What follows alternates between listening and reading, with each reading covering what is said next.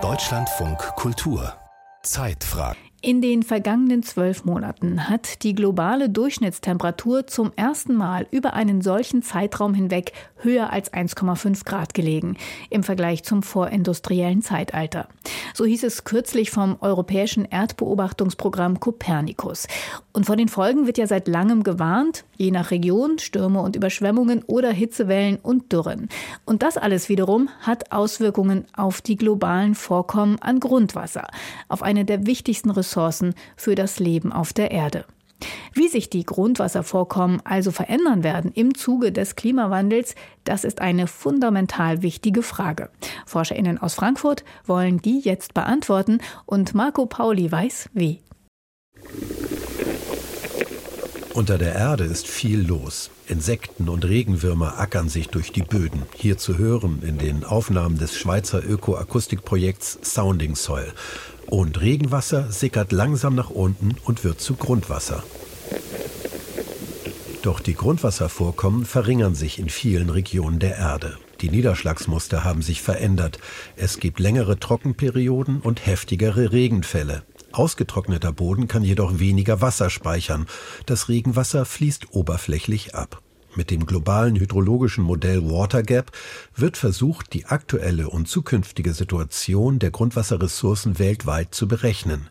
Dafür wurde die Oberfläche der Kontinente in Kästchen aufgeteilt, ein jedes 55 Kilometer groß. Petra Döll, Professorin für Hydrologie an der Goethe-Universität Frankfurt, leitet das Projekt. Also wir haben insgesamt über 60.000 kleine Kästchen, die über die Landflächen der Erde, die Kontinente der Erde gespannt sind und für jedes dieser Kästchen berechnen wir unter anderem eben erneuerbare Wasserressourcen und erneuerbare Grundwasserressourcen. Und es wird auch abgeschätzt, wie viel Grundwasser für Wassernutzung durch die Menschen hochgepumpt wird. Die Datengrundlage für jedes Kästchen sind statistische Informationen, wie viel Wasser Haushalte und Gewerbe nutzen, wie viel für die Kühlung von Wärmekraftwerken verwendet wird.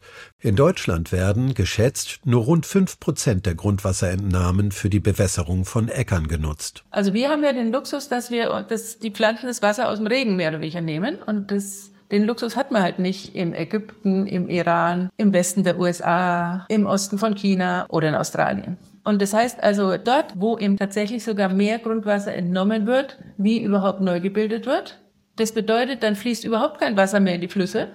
Ja? Also das ist schon mal ganz schlecht da.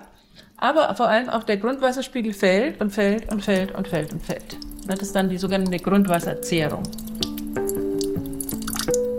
Auf der zu Watergap gehörenden Online-Weltkarte kann die errechnete Neubildung von Grundwasser an jedem Ort in jedem beliebigen Jahr seit 1901 nachverfolgt werden. Während sich beispielsweise in Südeuropa in den 1980er Jahren noch sichtbar neues Grundwasser gebildet hat, sieht es dort heute eher rot und trocken aus. Daraus lasse sich aber nicht automatisch schließen, dass das durch den Klimawandel verursacht ist, so Petra Döll. Denn das Klima und damit die Grundwasserneubildung ist variabel und kann von Jahr zu Jahr schwanken. Die mit dem Klimawandel verbundenen Trends sind allerdings klar. Ganz generell wird der Norden von Europa und damit auch Deutschland tendenziell ein bisschen feuchter und der Süden tendenziell ein bisschen trockener im langen Mittel. Dort, wo es mehr regnen wird, bildet sich jedoch nicht automatisch mehr Grundwasser, denn es wird ja auch wärmer. Selbst dort, wo also Niederschläge vielleicht ein bisschen größer werden in Zukunft, kann aber die Grundwasserneubildung kleiner werden, weil eben die Verdunstung dieser Niederschläge dann auch größer sein kann.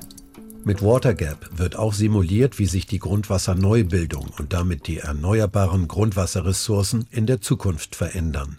Zugrunde liegen hier die verschiedenen Klimamodelle, mit deren unterschiedlichen Outputs dann die Grundwasserneubildung errechnet wird. Die Simulationen von WaterGap haben eine führende Rolle unter den globalen hydrologischen Modellen. Sie wurden in die Berichte des Weltklimarats aufgenommen. Doch die errechnete Zukunft ist einigermaßen ungewiss. Tatsächlich in Deutschland ist es so, wenn man zumindest Jahresmittel anschaut, dann ändert sich in Deutschland im Jahresmittel nicht viel. Aber man kann auch sehen, dass eben zumindest 10 Prozent aller Modelle eine Abnahme von mehr als 20 Prozent selbst im Jahresmittel prognostizieren. Die Datenlage zur Wassernutzung ist in Deutschland schwach. Wie viel Wasser zum Beispiel die Industrie entnimmt, die Bundesländer wissen es oft selbst nicht so genau. Und in vielen Regionen weltweit finden unregulierte oder illegale Grundwasserentnahmen statt. In der spanischen Provinz Huelva etwa ganz in der Nähe eines Nationalparks werden Erdbeeren angebaut, bewässert zum großen Teil durch tausende illegale Grundwasserbrunnen. Und durch diese eben äh, Grundwasserentnahme für äh, den Erdbeeranbau, wobei die Erdbeeren dann wiederum ne, bei uns dann gegessen werden, ist eben der Grundwasserspiegel äh, so stark abgesunken und sinkt und sinkt, dass eben nicht mehr genügend Wasser reinfließt in dieses Coto was ein großes Feuchtgebiet ist. Und da kann man sich natürlich vorstellen, dann werden eben die Feuchtgebietsflächen kleiner und damit eben das Habitat der Vögel und alle anderen wertvollen äh, Biodiversität. Immer mehr Menschen auf der Welt brauchen und nutzen die vorhandenen Süßwasserressourcen. Was einst, zumindest in Zentraleuropa, selbstverständlich und scheinbar unerschöpflich da war, verlangt heute weltweit einen besseren Schutz und einen nachhaltigen Umgang. Globale hydrologische Modelle wie WaterGap tragen dazu bei. Sie berechnen die weltweiten Wasserflüsse, die Speicherung von Wasser sowie die Entnahmen durch den Menschen. Dadurch entsteht ein umfassendes Bild, dessen Details wichtige Grundlagen für wissenschaftliche Studien bedeuten.